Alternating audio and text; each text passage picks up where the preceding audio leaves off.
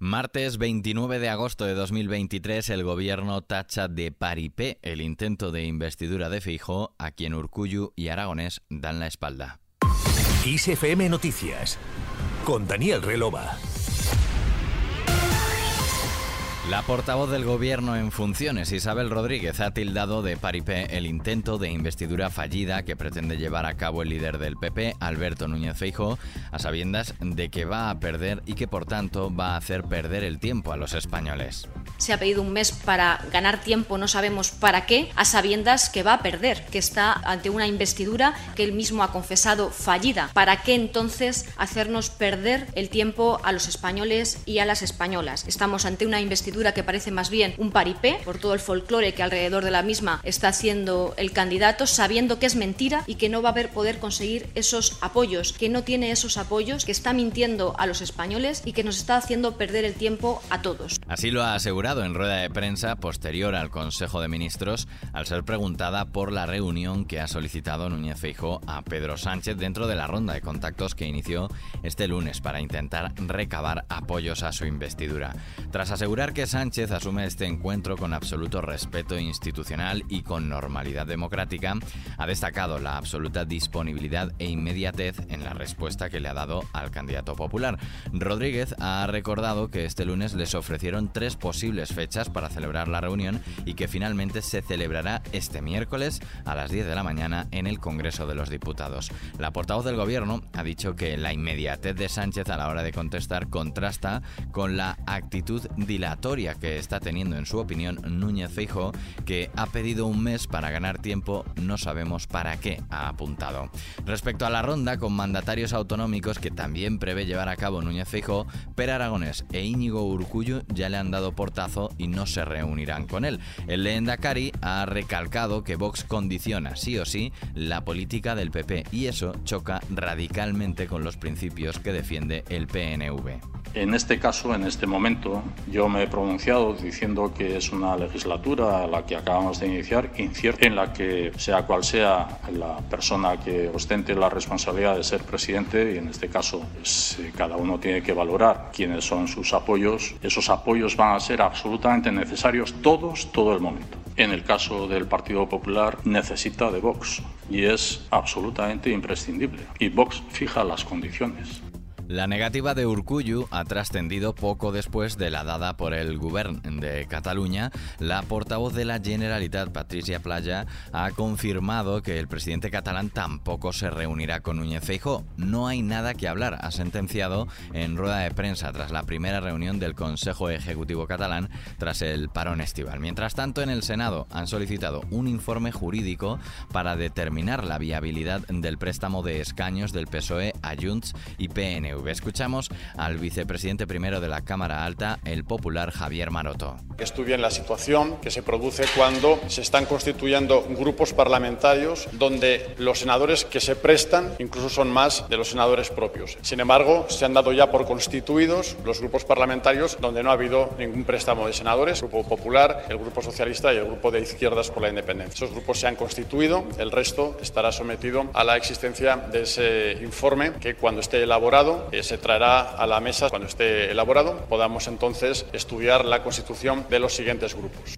Según ha detallado Maroto, el préstamo de senadores por parte de los socialistas a otras tres formaciones no tenía precedentes y ha explicado que la preocupación de su partido en el Senado es distinta a la del Congreso. El PNV ha reaccionado criticando esta decisión de retrasar la formación del Grupo Parlamentario Vasco en el Senado, así como del Grupo Parlamentario Plural y el Grupo Parlamentario Izquierda Confederal.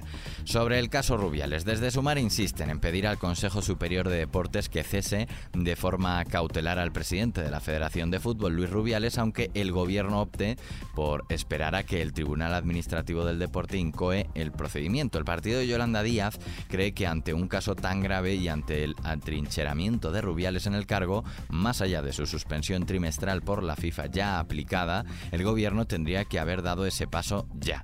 El ministro de Cultura y Deporte en funciones, Miquel Iceta, ha subrayado que el Ejecutivo actuó antes de que lo hiciera la FIFA y que ha sido muy escrupuloso en el proceso para evitar futuros recursos a la inhabilitación del presidente de la federación y alargarlo de manera no deseada. El gobierno actuó en el marco de sus competencias antes de que lo hiciera la, FIFA, siguiendo el procedimiento que establecen nuestras leyes, que es distinto al que rige en una entidad privada. La asamblea se celebra el viernes por la mañana, el gobierno presenta la denuncia el viernes por la tarde, la FIFA resuelve el sábado. Lo digo porque he leído en algún lugar que la FIFA se ha adelantado, pero realmente el gobierno llegó antes en el marco de sus competencias. No puede disolver una federación y cambiar a un presidente, pero sí instar al Tribunal Administrativo del Deporte que lo haga.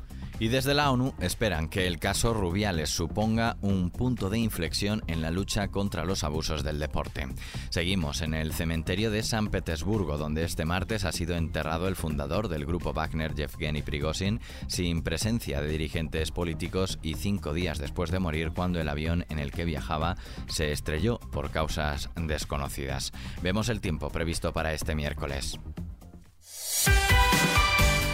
Y este miércoles será inestable en Galicia, área cantábrica y Pirineo Occidental con precipitaciones que serán más abundantes en el Cantábrico Oriental y temperaturas sin grandes cambios salvo los 36 grados en el Guadalquivir. No obstante, la Agencia Estatal de Meteorología ha puesto en aviso amarillo por lluvias y tormentas a Andalucía, Castilla-La Mancha, región de Murcia, Comunidad Valenciana y Cataluña. Y en esta última, además, por fenómenos costeros en Baleares y litoral catalán son probables chubascos con tormentas extendiéndose durante el día por otras zonas de Cataluña y del interior del extremo sudeste donde en sus litorales pueden ser localmente fuertes y con granizo. En el resto estará poco nuboso o despejado, pero con aumento de nubosidad de evolución en amplias zonas de interior, salvo en el cuadrante suroeste. Poco nuboso en Canarias, sin cambios en las temperaturas.